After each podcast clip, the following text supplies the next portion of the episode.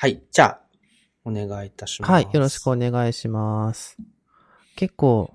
久しぶりですね。いや、めちゃめちゃ久しぶりですね。はい。だって、僕ちょっと昨日の夜思い返してみたんですけど、多分ね、でもあれパンデミックより後に、あの、のびさんと3人で大学で会ってるんですよね。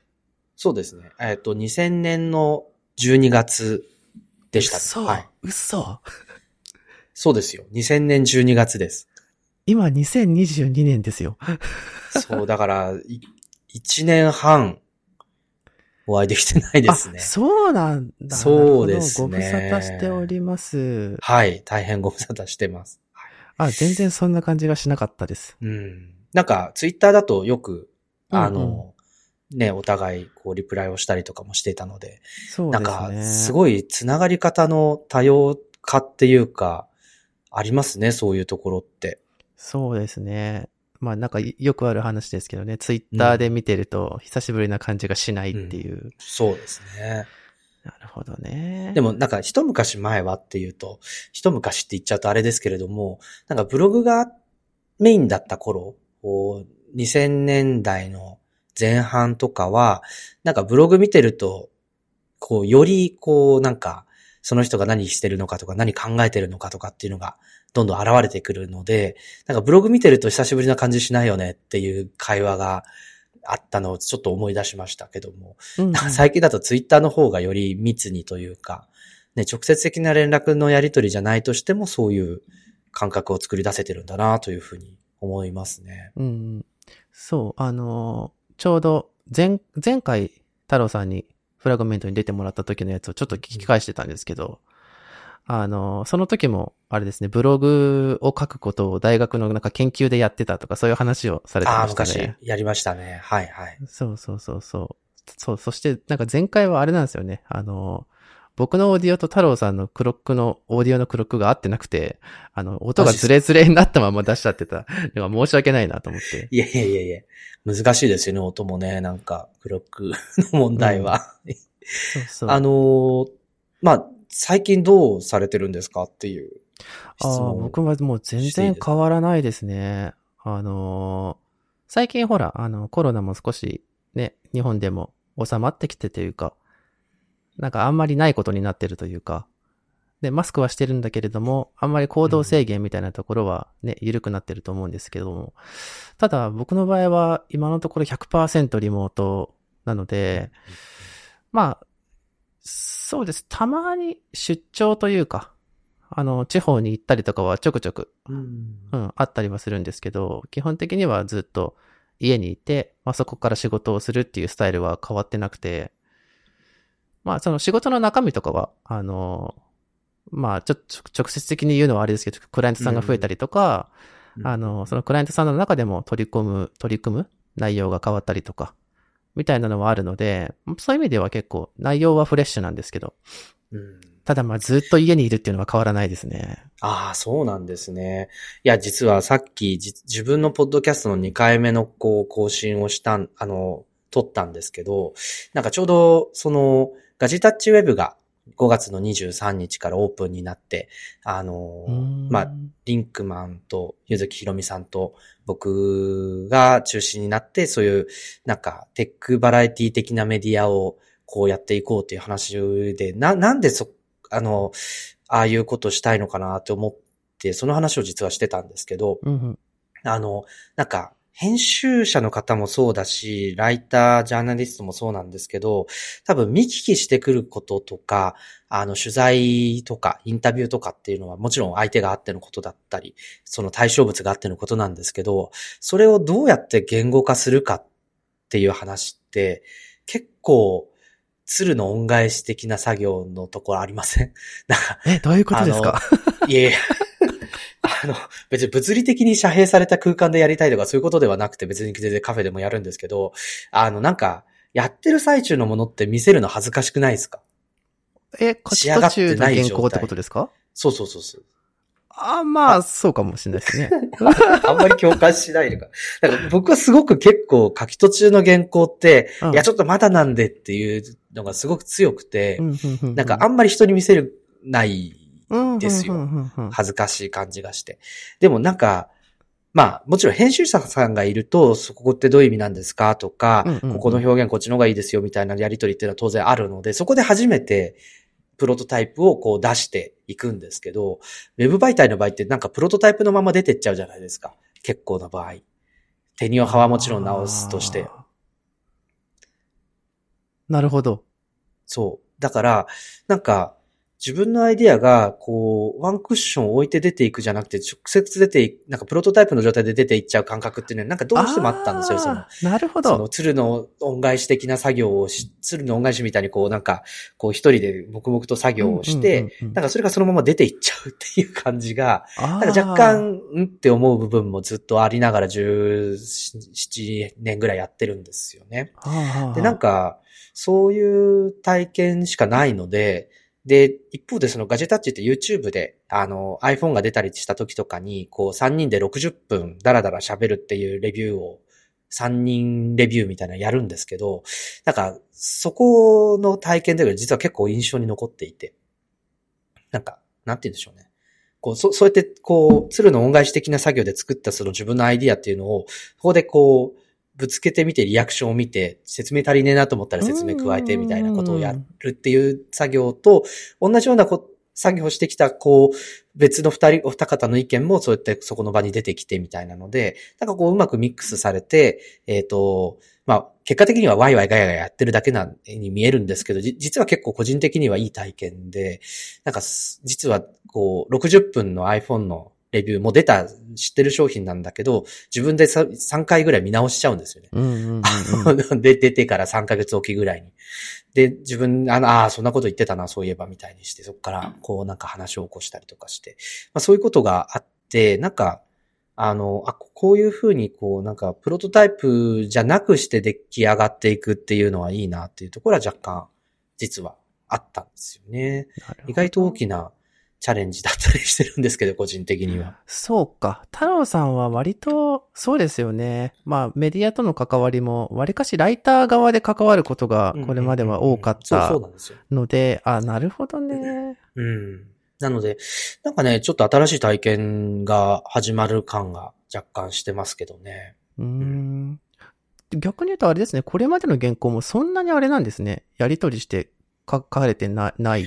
やり方だったないのかな。ですね。はい。でもそっか、基本的には著者原稿みたいなものが太郎さんの場合多いから、そうなんですよ、ね。あんまり編集者からうんね、方向性云々とか、ここをこうしませんかっていうディスカッションも、それほどなく。そうですね。あんまりなかったなという感じはしてますね。なので、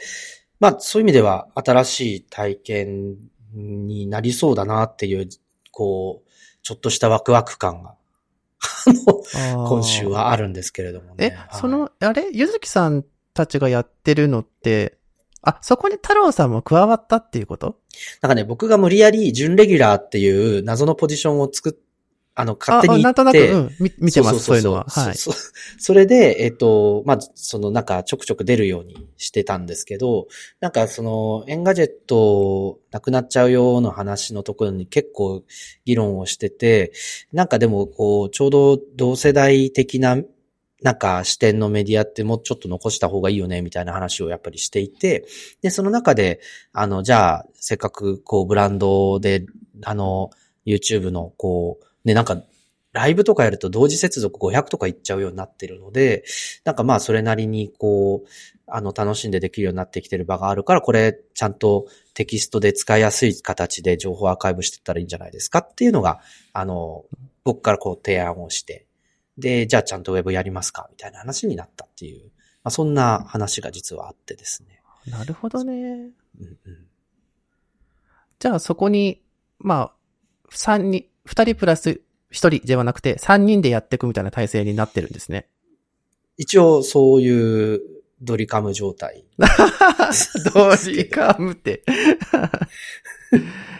なるほど。でもそうですね。 Engadget の件もありましたけど。うんいや、なんかね、すごいテクノロジーのメディアって難しくて、あの、やっぱりテクノロジーのフロントラインってどんどん変わっていくじゃないですか。うんうんその、以前は、あの、パソコンだったし、その次はインターネットだったし、で、それがこう統合されて、モバイルになったし、あまあまあ別に日本では携帯っていうのがあったと思うんですけど、でも携帯ね、おもちゃだおもちゃだって言われている間に iPhone が出てきて、モバイルが中心になって、で、これからあの AI と、こう、なんでしょうね、えっ、ー、と、メタバースと Web3 的な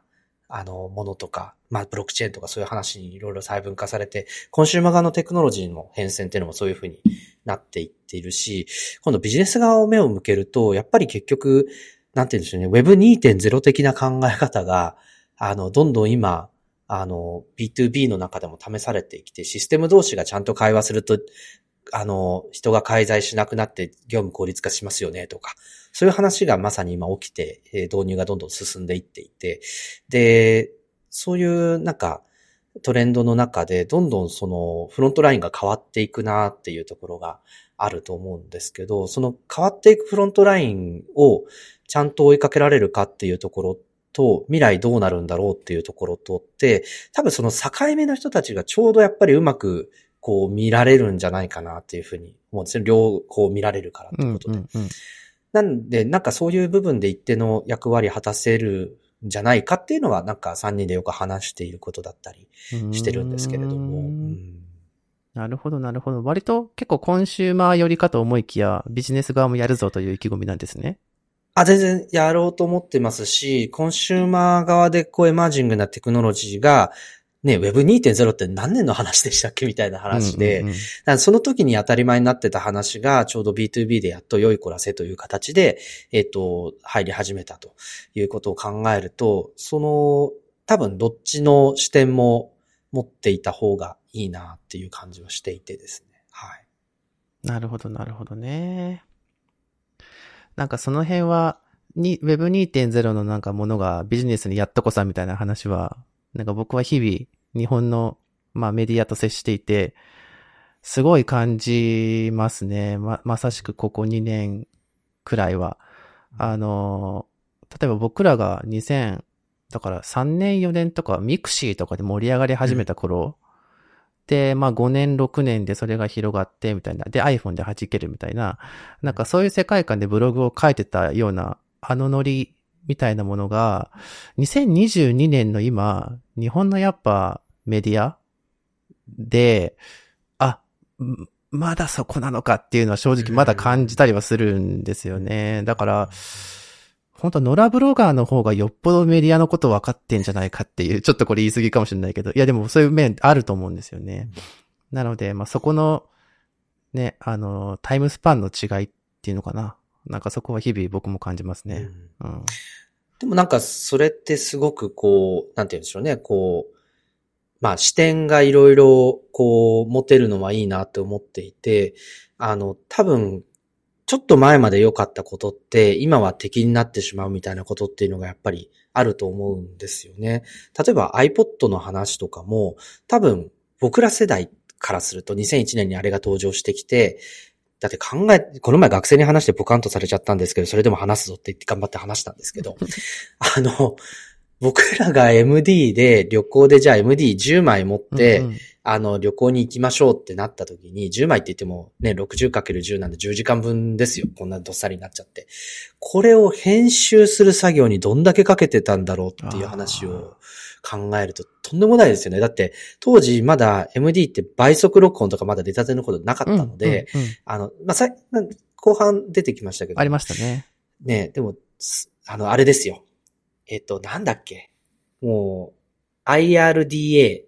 じゃねえや、それは赤外線のパソコンの。あれはですね、iLink ですよね、MD は。iLink、あ、そっか。そうそうそうあの、光のケーブルで CD デッキと、そうです、そうです。MD デッキをつなぎ、MD のレコーダブルのプレイヤーでもいいんですけど。で、えっと、せーので、こう、録音、あ、でも最近はあれか、CD の再生が始まって音が出ると録音始めてくれるっていう。そう、勝手に始まるのもありますよね。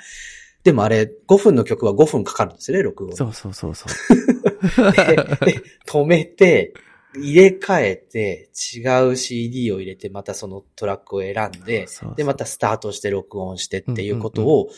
10回繰り返すと、やっとその1枚の MD が編集し上がるということですよ。うんうん。、だからら、1時間で MD 作るために3時間ぐらいかけてたはずなんですよ。うんうん。で、それを10枚揃えようとすると30時間かかると。うんうん。とてつもない時間をかけて頑張って音楽を聴いてたんだなってすごく思うし、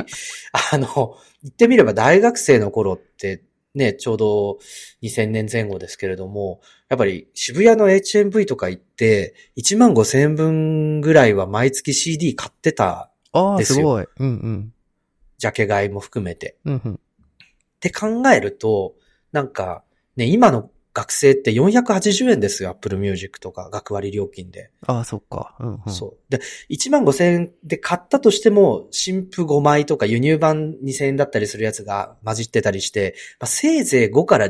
7枚ぐらいですよ、1万5千円で新しく手に入れられる音楽って。マックス70曲なんですよ、1万5千円かけたのに。うんうんうんで、それをこう、快適に聴くために、あの、1枚の MD あたりに2、3時間かけるわけでしょ。うんうんだからすごい時間とお金をかけて音楽にこう聴いてたのに比べると、今の学生って480円で新譜から過去のカタログまで何でもかんでもね、聴ける、好きな、あの、だけ聴けて、それで、あの、しかもプレイリストで、その曲並べると、だからその3時間かけて10曲作ってたプレイリスト、しかも10曲制限ですよね。時間制限があるから、あの60分、74分っていう。でもそれも関係なくいくらでもこう並べて、あの自分の好きなプレイリストこうマウスのドラッグで作っていけるわけですよ。だからね、すげえなと思って。いや、そうですよね。当時からすると。そうそうそう。で、その iPod 自体がデジタルの音楽流通をこう実現したので、この MD にからパソコンなり、M、あの CD からパソコンや MD にこう移すっていう作業をなくしてくれたので、あまあ当時はあんまりこう思えなかったけれども、今思うとめちゃめちゃ時間的な価値を変えるようになったんだなって思ってたんですけど、でも、その今の学生の世代からすると、いやいや、アップルとレコード会社が諸悪の根源で、Spotify がそれを解放したんだっていう価値観なんですよね。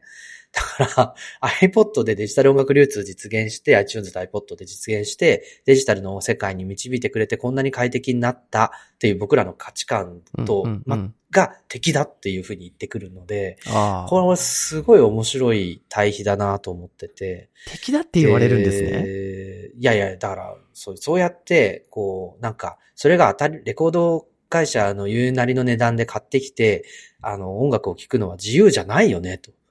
ああ。でもそれをなんでそんなもてはやしてるのかわけわかんないですっていう話なんですよ。そうか。でも僕らからすると、いやいや、それで音楽がデジタル化してくれたっていうのが、アップルの功績だよねっていうのを認めているので、うんうんうんうん。なんかそこが、こう、世代によって、そのアップルとか iPod っていうものを中心にして、見方が全く違ってるんですよね。なるほどね。でも、Apple Music も、Apple もやってるから、で、うんそこで次の話が実はあって、そうやって音楽をストリーミング時代に持ってったのは、あの、Spotify だから Spotify Way っていう世代は実は今の25歳前後をなんです。今の学生は、いや、Spotify ちょっと使いづらくてわけわかんないんで Apple Music で、みたいな感じになっていてですね。ね今度、Spotify 使いづらいっていうの学生は言ってて、えーどこが使いづらいんですかね？ちょっと聞いてみたい。なんか、やっぱり音楽、このアーティストだったらこのアーティストで固めて聴きたいとか、あの、あるいはこのアルバムを聴いてるっていうふうに、もうちょっと明示的に音楽を聴きたいんだけど、なんかいつの間にか違うアーティストが混ざってきちゃったりとか、ラジオ、だみたいなモードでね。からそういうところがちょっとわかん、なんかかっちり聞けないみたいな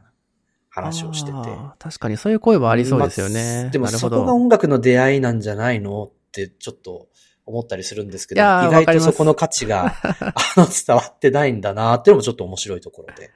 まあ、度そうですよね。プレイリストで聞いたりとか、アラカルトで聞くっていうのは、そう、アルバムを解体したいじゃないかっていう、その一つの相対としての価値観を発信してるのそうですに、それをバラバラに聞いてしまったら、深みがないじゃないかみたいな声もまあ、それも、そうそう、僕も全然わかるし、むしろそそっちが好きな人間なんですよね。ただまあもちろん、アラカルトで聞くし、別にうん Apple Music で単品で聞くわけですよね。だから、でど出会いがあればねっていう。そうそうそうそうであ、そっち、はいいんじゃないのって思ったりするんですけど。うんうん。うん。なのでなんかね、面白いですよ。その、今度は Spotify を挟んで、いやいや、Spotify は、その、ダウンロード時代からストリーミング時代に音楽を変えてくれた、うん。こう、い勇者だっていうふうに思っているんだけど、でも使いづらいよねっていうふうに思ってる世代が出てくるっていう。やっぱりなんかフロントラインだとか、その時の、まあ、ちょっと正義と悪っていう言い方は若干語弊があるかもしれないけれども、なんかその、捉え方ってやっぱすごく変わってくるし、だからそこの、こう移り変わり、いつのタイミングで変わったんだみたいなところっていうのはちょっと面白い、いいなと思って、この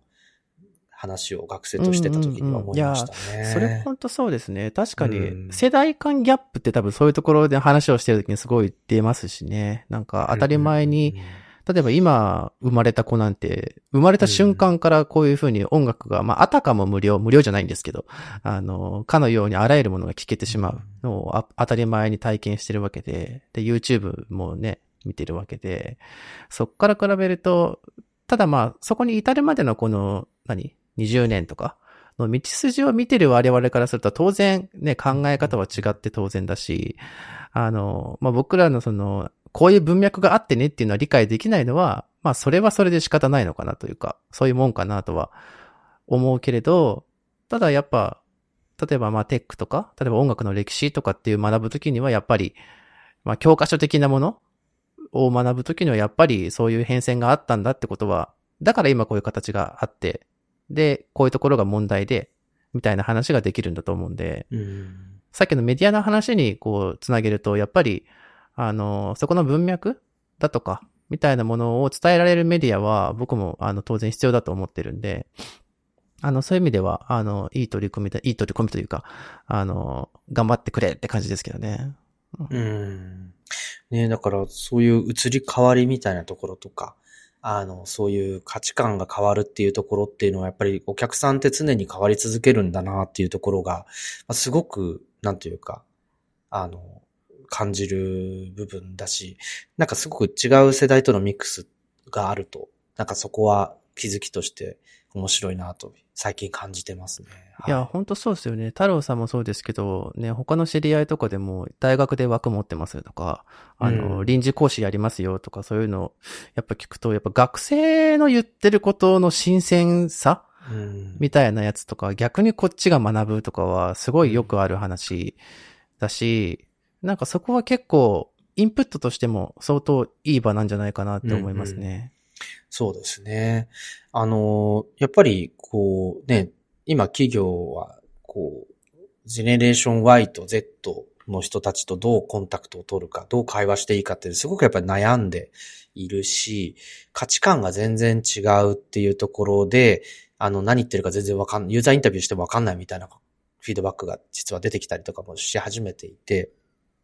一番こう、なんかわかりやすいのが、例えば最近ビットコインとかイーサリアムとかって仮想通貨ありますよね。で、なんか、我々世代からすると、どうしても株とかと同じような見方で、うんうん。まあ、投資的なとか、投機的なとか、うん、まあそういうような位置づけになっていると思うんですけど、学生たちからすると、その、いや、それって日本円に関係する可能性って、あるんですかね？みたいな感覚なんですよね。うん、だからもう、そ、円で持つか、イーサリアムで持つかって、まあどっちも必要だ、あの、っていう同格になっていて、で、イーサリアム自体が、あの、はイーサリアムとして持ちますという。で、そこから他の仮想通貨に変えることはあっても日本円に戻すかどうかっていうのはわかりませんという感覚で仮想通貨を買ったり保有したりしてるので、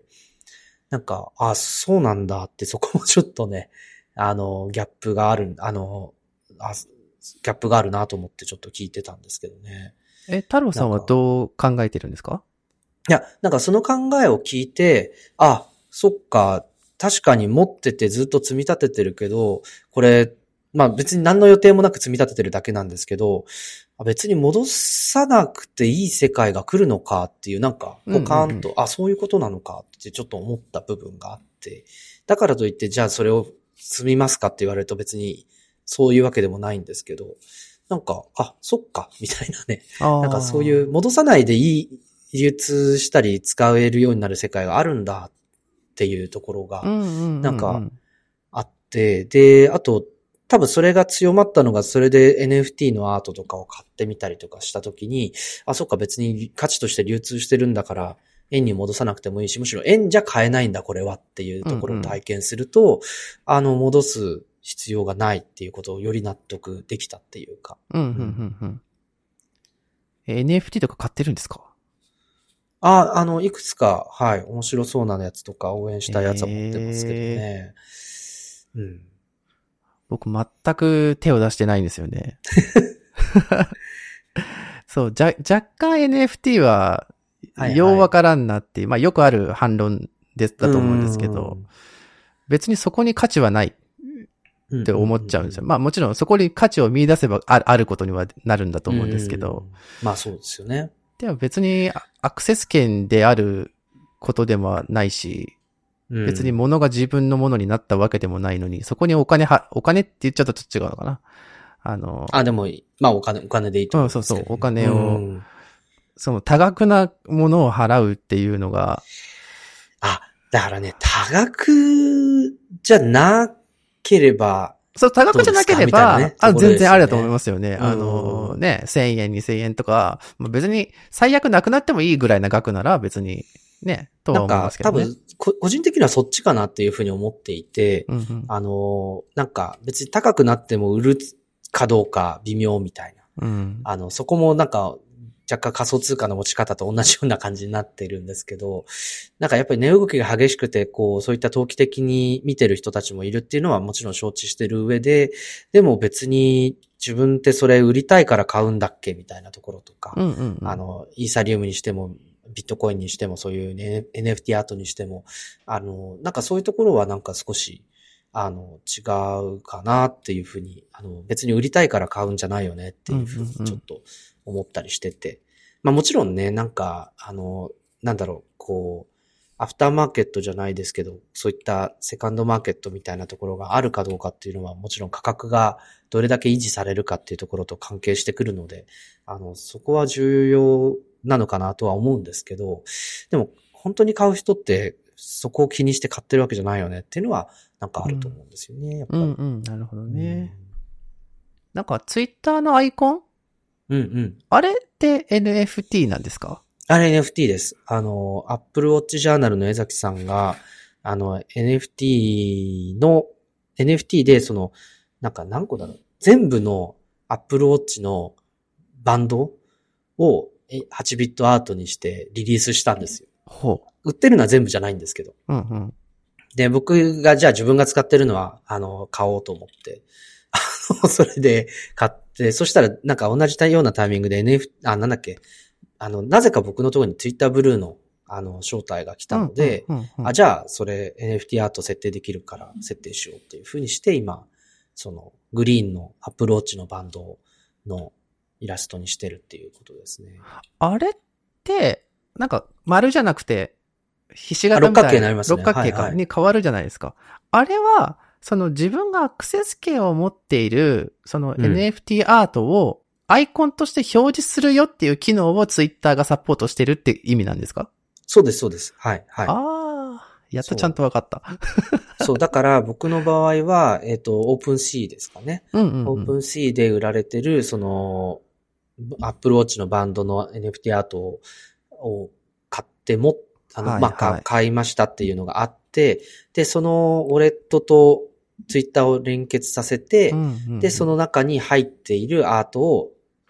まあ、自分の表示させてるっていう。が、あの中からこう選択したら、えっと、アイコンにできますよっていうのが、なんかそういう仕組みになっていて。なるほどね。そうそうそうそう。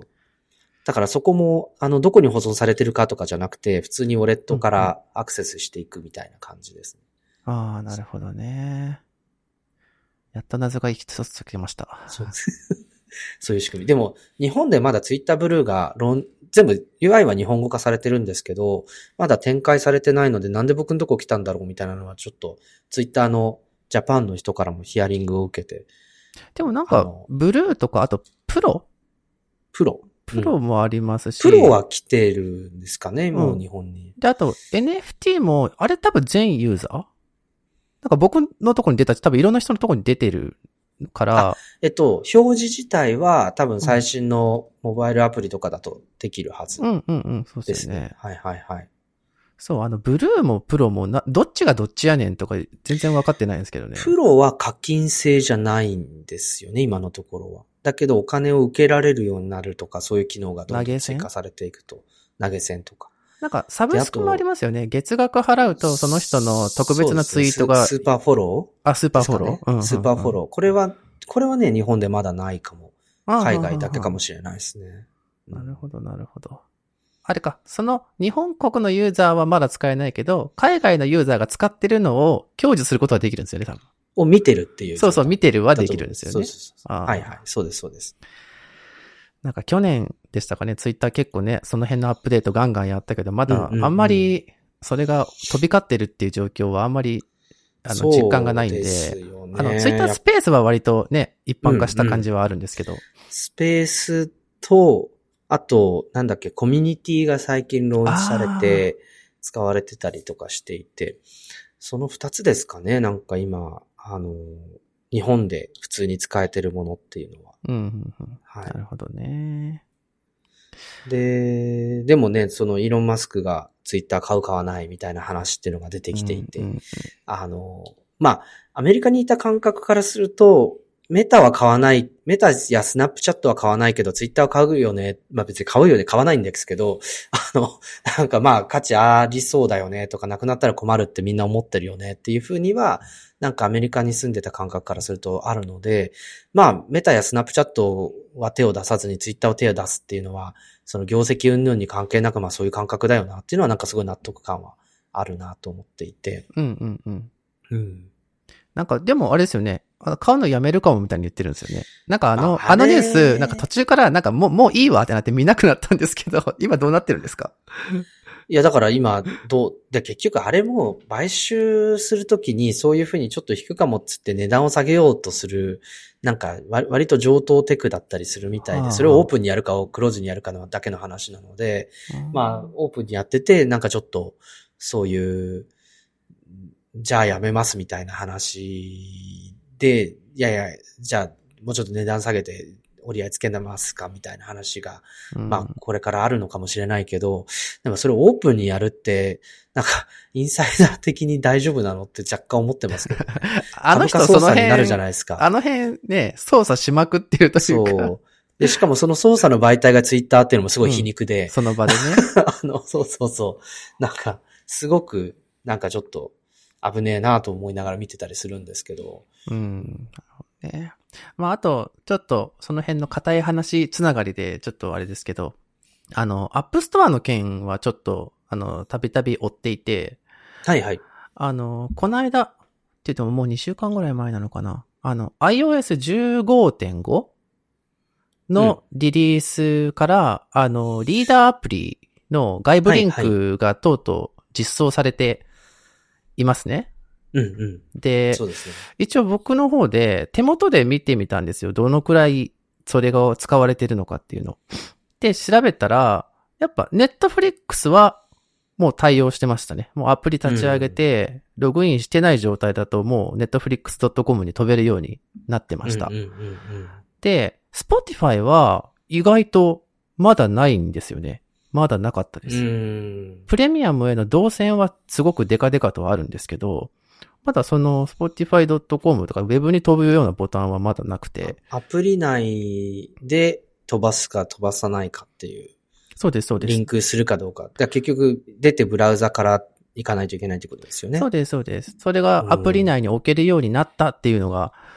うん、今月多分一番でかかったこと。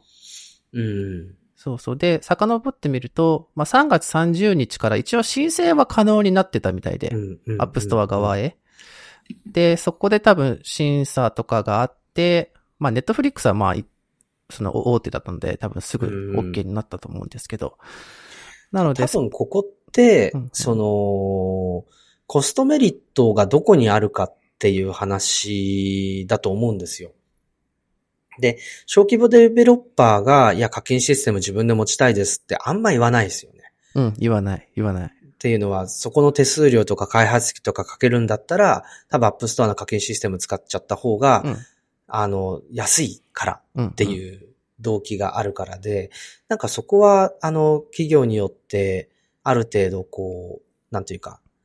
まあ、選択肢ができたっていうところはいいなと思っている一方で、ちょっと面白いのが Google で、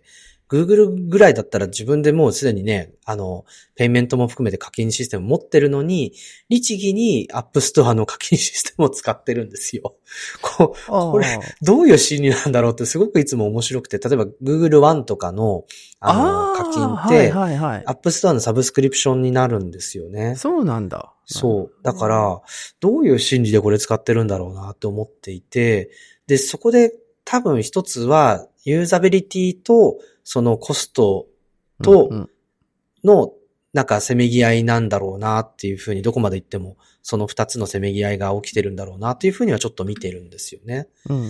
コストっていうのはその開発費が、えっ、ー、と、本当に計算真面目にしてみると、いや、これ30%の手数料取られてもこっちの方が安いよねっていう川算用ができるぐらいになってるんじゃないか。ああるいはそういうリスクも考えると、まあそういう意味ではトリッパグレがない30%の方がいいよねっていう、あの、30%かかるけどトリッパグレない。で、2年目以降はサブスクだったら15%になるから、15%じゃ課金システムの管理って全然できないよねっていう感覚を、こう、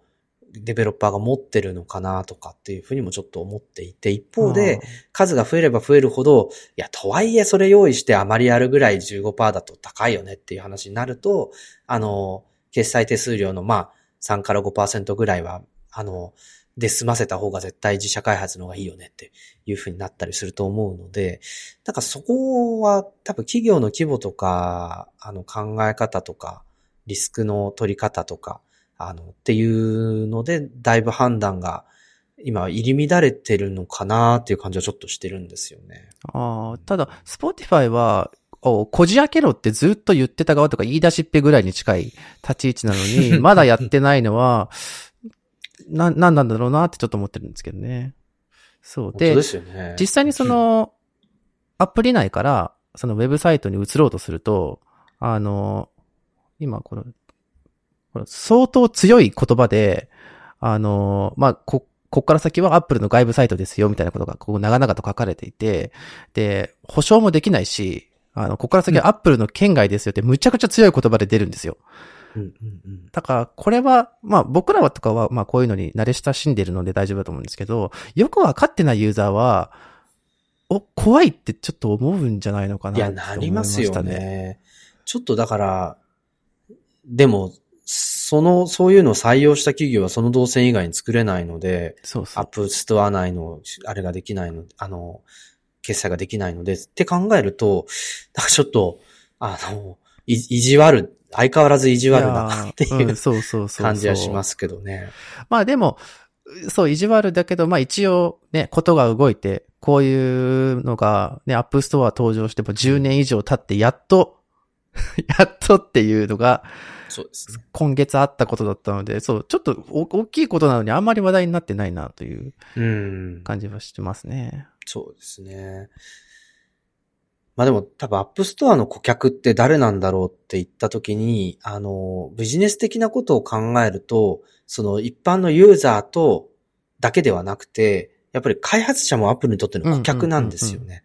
で、そのマッチングをするっていう場をアップストアとして設定していて、で、あの、多分覚えてるらっしゃると思うんですけど、この辺のアップルの社内の担当者って、そのエディ Q さんだったと思うんですよね。うん、あの、インターネットサービスの担当役員なので。だけど今、あの、ちょっと多分今はジョズだと思うんですけど、フィルシラーに移ったんですね、アップストアの担当役員が。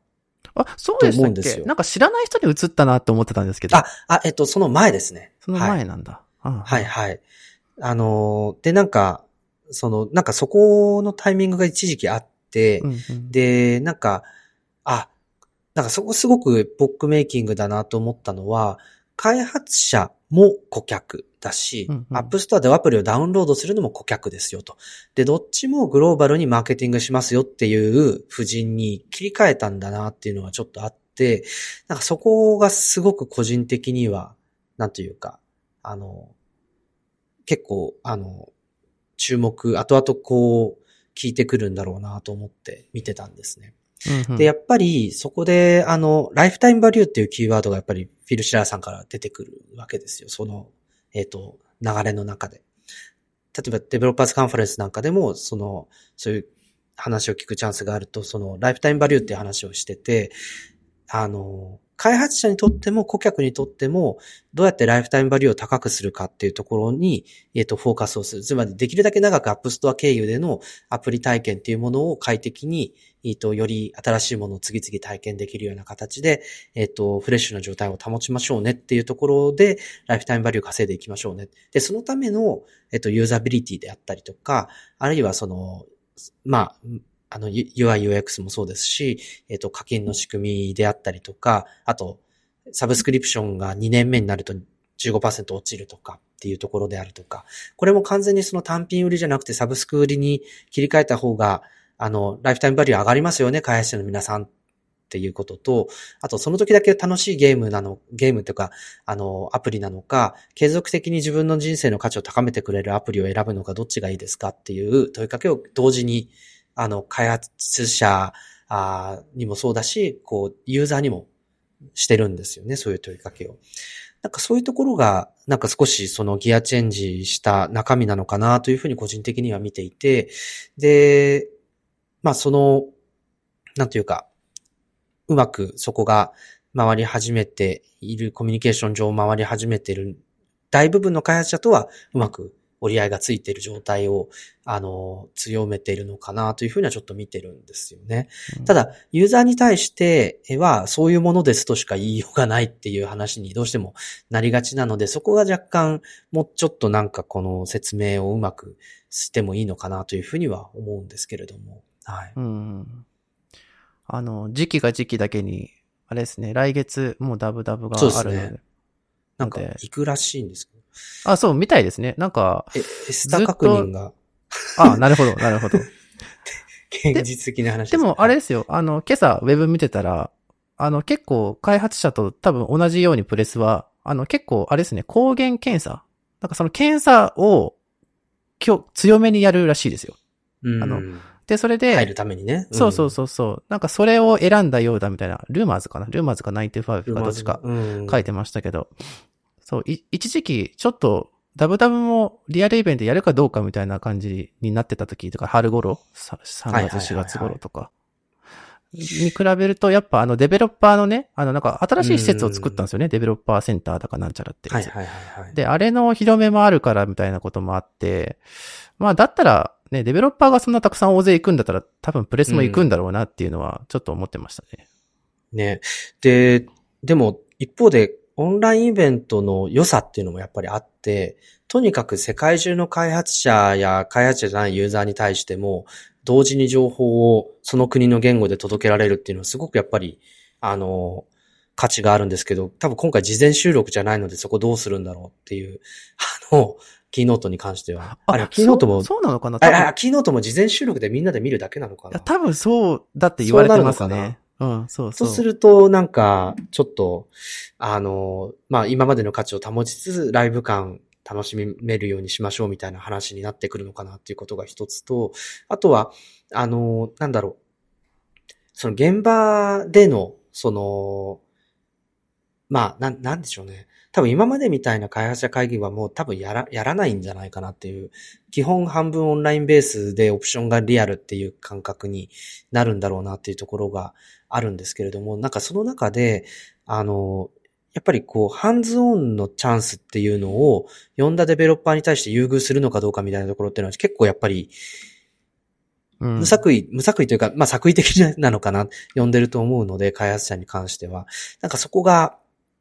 どういう扱いになるのかっていうのはちょっとやっぱり、あの、気になっているところで、呼ばれた人はリアルハンズオンが受けられますだと、やっぱりちょっと文句が出るんじゃないかなっていうふうにもちょっと思っていて。まあ、はい、でも現地に行くんだから、新しいね、新しいバージョンの OS で直接ね、アップルの内部の開発者から話聞けないと、え、何のために行ったみたいな感じになりそうですけど、ね、なんかそこの価値づけをどうするのかみたいなところっていうのが、やっぱりちょっとまだ不明確なので、まあ、そこも含めてちょっと見たいなって思ったりしてるところですね。まあそうですね。うん、太いデベロッパーを呼んでるというよりは多分、まあちょっと邪推かもしれないけど、プロモーションに使いやすい人を呼んでるんじゃないかな、うん、という、そうそう、発信力があるとか、あの、若手、若い方がコードを書いてますっていうのはずっと言ってるじゃないですか。なんかそういう文脈とかで使いやすい人を選んでるっていうのは、あとまああるん多分多様性みたいな話とかあ、そうですよね。それもそうですね。肌の色とかで選んでる。それうんはうん、公に言うと、アップルが叩かれるとは思いますけど。うんうんうん。ああの、我々が常宿にしてたサンフランシスコのホテル、あ、じゃあ、サンノゼのホテルあるじゃないですーか。実は潰れてて、うっそ2021年にやっぱ潰れてて、まあコロナでビジネス客がいなくなったとかそういうのもあると思うんですけど。はいはいはいで、えっと、ヒルトンが、うんうんヒルトンブランドになって、2022年の3月に再開業したっていうはあニュースをちょっと調べてたら出てきましたね。なるほどね。だからもうフェアモントじゃないんですよ、あそこ。だって、そうですよね。あの辺なんてカンファレンス会場のね、お客さんでたくさん泊まってもらう場所なんで。そうそうそうそう。それ以外ないですからね。ねビジネス出張とカンファレンスが基本なので、それがなくなっちゃうとやっぱ厳しいっていうのはあるんですけど。でもなんかこれでフェアモントホテルっていう名前じゃなくなったので、はいはい30年ぐらい歴史のあるホテルだったらそうなんですけど、はあそこは、かつてそのスティーブ・ジョブズさんが、うんうん。あの、ホールかなんかを予約して、気が変わってリリースしちゃって、えー超怒られた 話があって、それ知らない。それでみ、みそぎのごとく、そこを使い続けてるあずっと使い続けると。これいいのかなわかんない。そういう逸話があるらしいですけど、これでもう、潰れちゃったからそのみそぎは済んだのかなとかってちょっと思ったりするんですけど。なるほどね。はいじゃあちょっとその辺、その辺もちょっと現地に行って帰ってきたら教えてください。はい、と思います。はい。そうだな、ダブタブがあるから、太郎さんはダブタブの後に読んだ方が本当は良かあったのかとな。、またぜひ読んでいただければと思います。はい。まあね、多分いつものね、メンバーの皆さんが、あの、行くんだろうから。で、かなと思そううんですけど。そうちょっとはい。楽しんできていただければと思います。飛行機乗るの久しぶりですよね。でもそう考えると。うんそうですね。僕、国内線は実はね、あ、ちょこちょこ乗っ国内でてるんですよいろいろ。行ってるから。そうそうそうそう。まあもちろん国際線はね、全然もうパンデミック以降はあれですけれども。飛行機の中の過ごし方とか忘れちゃいましたよ、本当に。十数時間どうすればいいんだろうそうですね。12、3時間。ねあ、違うか、12西海岸はそんなに飛ばないんだっけ、えっと、行きは多分9時間で、帰りが12、3時間。10そうか12時、11時、2時間かな。ニューヨークの時はきついんだよね。マジきついっすよ13ね時間。14時間、14 14時間かそうそうそう、14時間ぐらいかそうな。ちょっとしか違わないのに、そのちょっとの違いが結構きつねいという。結構違う。ああねそうなんかね、ニューヨークとかは割とね、日本より断然早くみんなマスクしてないみたいな生活になりましたうんうんうんうんいし。や、だからなんか、マスクせずに行動するのも久しぶりなので、うんうんなんかそこも含めてなんかちょっとどう振る舞っていいのか若干心配なんですけど、そうですね。とりあえず国内は、え国内のまあ羽田なのか成田まではマスクしていくみたいな感じでしょうけど。あ、もうそうなんですよ。だから、うんどまあ、結局ずっとマスクしてんだろうな、みたいな。ね、あっち つ、ついて、周りの人がどう、どうしてるのかなみたいな感じですよね。そうですね。なるほどね。えっ、とね、あとね、ちょっともう時期が過ぎた感がありますけれど、うんうん。あの、実はね、今あの、スタジオディスプレイから繋いでるんですよ。マジで？お で、すごい。ただ、今これ、あの、ちょうど今ね、僕と太郎さんはビデオチャットも繋いでるんですけど、うんうんうんうんあの、今太郎さんが見てるのは実は、あの、スタジオディスプレイのカメラじゃないんですよ。じゃないんだ。これは普通のロジクールのウェブカムなんですよ。ははははウェブカムで、今ちょうどスタジオディスプレイのカメラに切り替えてみますけど。どう、うん。ネット越しに今変えたの分かりました？あ、あ変わったのは分かって、す、すごいワイドになりましたね。ああ、ただ、うんうんうんあの、この画質問題あったじゃないですか。一悶着あった。で、まあ結局アップデートしてもそれほど良くなってないっていうところでもう着地なんですけど、なんかやっぱこれちょっと、しんどかったなと思ってて。しんどい。そうそう。あの僕らが欲しかったのはこれじゃなかったという。うん。あのそう、もちろん別にアップルもさ、あの、画質を定量的な数字で示してはいない、はいないし、うんうんうんうんあの、このね、ワイドな、あの、何でしたっけこの動くやつ。あの、追随するセンタやつ。ーフレーム。センターフレームセンターフレーム。そうそう、センターフレームが効くのは、それは素晴らしいし、あの、すごいんですけど、ただやっぱ、この、コロナ禍以降、まあ、ウうん。ェブカムなり、まあ、一眼を使ったりする人なんかもいますけど、あの、そういう画質を撮るか、あの、そのセッティングがガチャガチャするのが嫌かどっちかみたいな、そのバランスを結構皆さん考えたりうん。していて、で、僕もその一人なんですよね。で、で、僕はこうずっとロジクールのウェブカムを使ってたわけです。で、これを使うと、やっぱディスプレイの上に、なんかこう、ポコッと、なんかこう、出っ張りがあるのが、そうですよね。そうそう、あるのがちょっと気になるんで、うんで、そういうタイミングで、まあ、スタジオディスプレイで、あ、そうか、5K かって、スピーカーもついてるのか。なるほど、なるほど。で、ウェブカムもいらなくなるんだったら、いいなと思って。いいなと。んそう。。で、まあ、20万円払ったわけです。うんうんうんうん。で、で、ぼもちろんあの、僕イベントの朝にもうポチったので、あの、特にレビューとか全く読まないで、はいはいはい。で、発売日当日にもちろん届き、うん。で、まあその届く数日前、まあ太郎さんとかも見たのかな？あの、スタジオディスプレイのレビューをね。うんあ、の、まあ海外のもの中心にいろいろ見たら、もうあの、このウェブカム散々なあの嵐で、うん。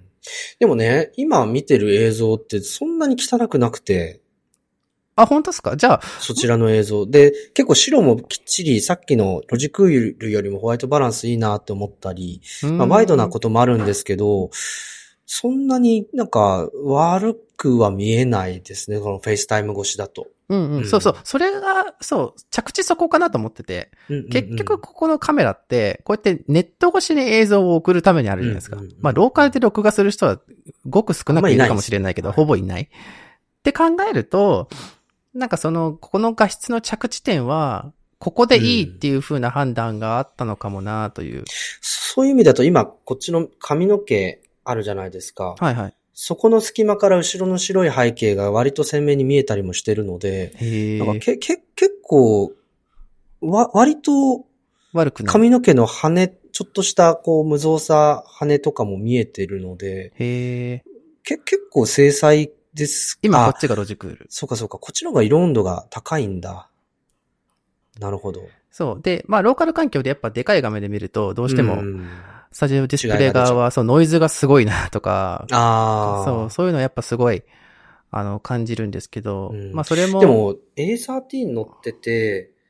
例えば、ああれですよね、あの、最新の iPhone SE のカメラとかもすごくいいじゃないですか。うんうんうん、だからちゃんとイメージプロセッシングが通ってれば、なんかそんなに大崩れしないはずなのにねっていうところと、なんかちょっとソフトのチューニングでなんとかなる範囲がもうちょっとあるんじゃないのっていうふうにはちょっと思ってたんですけど。あでもそこはあれなんですよ。その、僕この件、あの、当事者なんですごい追ってたんですけど、え あの、そう、途中で、あの、結局、あの、画質が元に、も元にじゃなくて、僕らが求めてたものにいかないのは、ーうん。あの、結局これって、12メガピクセルの広角カメラなんですよね。うん。を切り出して使ってるってことですよね、そうそう。だから、他の普通のウェブカムは、あの、うん画素数は少ないにせよ、範囲が狭いんで、そこで画素を使えるんだけど、結局これ12メガの中から結局切り出してるだけだから、そう、結局高感度体制は当然、あの、弱くまあなっちゃうし、しねうん。っていう、その、物理的にもう、無理っていう、まあ、こう、こういうもんだと。そう、こういうもん。んだと思うしかないという。そうそう。うだから、まあ、スタジオディスプレイ、あの、オーディオはね、音は本当にすごくいいし、あの、まあ、標準も、あの、文句なしに、あの、うんそう、問題ないし、そうそう。で、ウェブカムもまあ、こうやってね、あの、ウェブ越しになら、あの、さっきも言いましたけど、全く問題がない。あの、むしろ多分普通のよりは綺麗なのかな？あの、うんいい感じに映るは映る。あ、でもそう言われると、例えば iMac とか、あとは MacBook Pro のその 1080p の、うんうん、うん。なんていうか、1080p のそのディスプレイ以上のカメラとかだと、なんかもうちょっと同じ1200万画素でもこそうそう、いい感じに動くはずです。あの、僕あの、うんうんうん iMac のカメラとか、あの、知り合いが使ってるのを試させてもらったんですけど、ああっちはめっちゃ綺麗です。あれめちゃ綺麗。ですよ。あれめっちゃ綺麗で、で、ちょっと話ずれるんですけど、あの iMac って 4K じゃないんですよね。4.5K なんですよね。そう、ディスプレイが 4.5K なんですよね。あれが僕すごいミソだなと思っていて、あの iMac めちゃくちゃいいな、やっぱりってうんうんうん何度も思うんですよね。うんちなみに今これ大学の研究室はその iMac からあ、本当です参か加ですよ。はい。いやーオレンジ色なんですけど、はい。本当 iMac いいわって。で、ね、今そろそろ次の Apple Silicon が出るんじゃいや、でも、ないかとそのか。前に、あの、早く大学でオーダーして MacBook Pro を、は、あの、発送してほしいんですけど、今なんか8月までとかオーダーかかるみたいなあの話ありますよね、もう全然物がなくて、5 3月に頼んだのがまだ来てないぐらいなんで、ななんか物はできてたとしても出荷の処理ができてないんじゃないかって言ってて、で、レガシーノードっていうのが、あの、多分この前の決算発表でレガシーノードっていう話が出てたんですけど、ちょっとそのレガシーノードが止まっちゃってるから、その半導体不足とかそういうところに加えて、その物が動かせないとにかくっていう話が出てて、なんかそこがやっぱかなりネックで相当こう、時間取られちゃうんじゃないかなっていう話をしてたんですよね。あ、大丈夫ですか？うんトントントンって。あ、なんかちょっと、トントントン。そうあ大丈夫大丈夫ですよ出ていただいても学生が来始めちゃった。あ、いや、ちょっと待っててもらうのであ、、大丈夫ですか？話を 終わらせてからの方がいいかもしれないですね。はあ、じゃあちょっと早めに切り上げますか。えっ、と、い。でも、いずれにしてもちょっとまた WWDC 後に、そうね。あのーまあ、その時の様子とか、なんか、3年離れてて、アメリカどうだったのかみたいな話を、またはいはい。できるといいなと思ったりはしてます。ああ、そしたらそうですね。あの、いろいろ、その記事とかレビューとかが落ち着いたあたりでお声掛けしようかな。うんうんうんぜひ、はい、はいよろしくお願いします。しようかはいなと思います。じゃあちょっと今回はむちゃくちゃ久しぶりだったんですけど。そうでしたね。はい。うんまたちょくちょく呼んでいただければと思います。あ、ぜひぜひよろしくお願いします。というわけで今回のゲストは松村太郎さんでした。ありがとうございました。ありがとうございました。はい。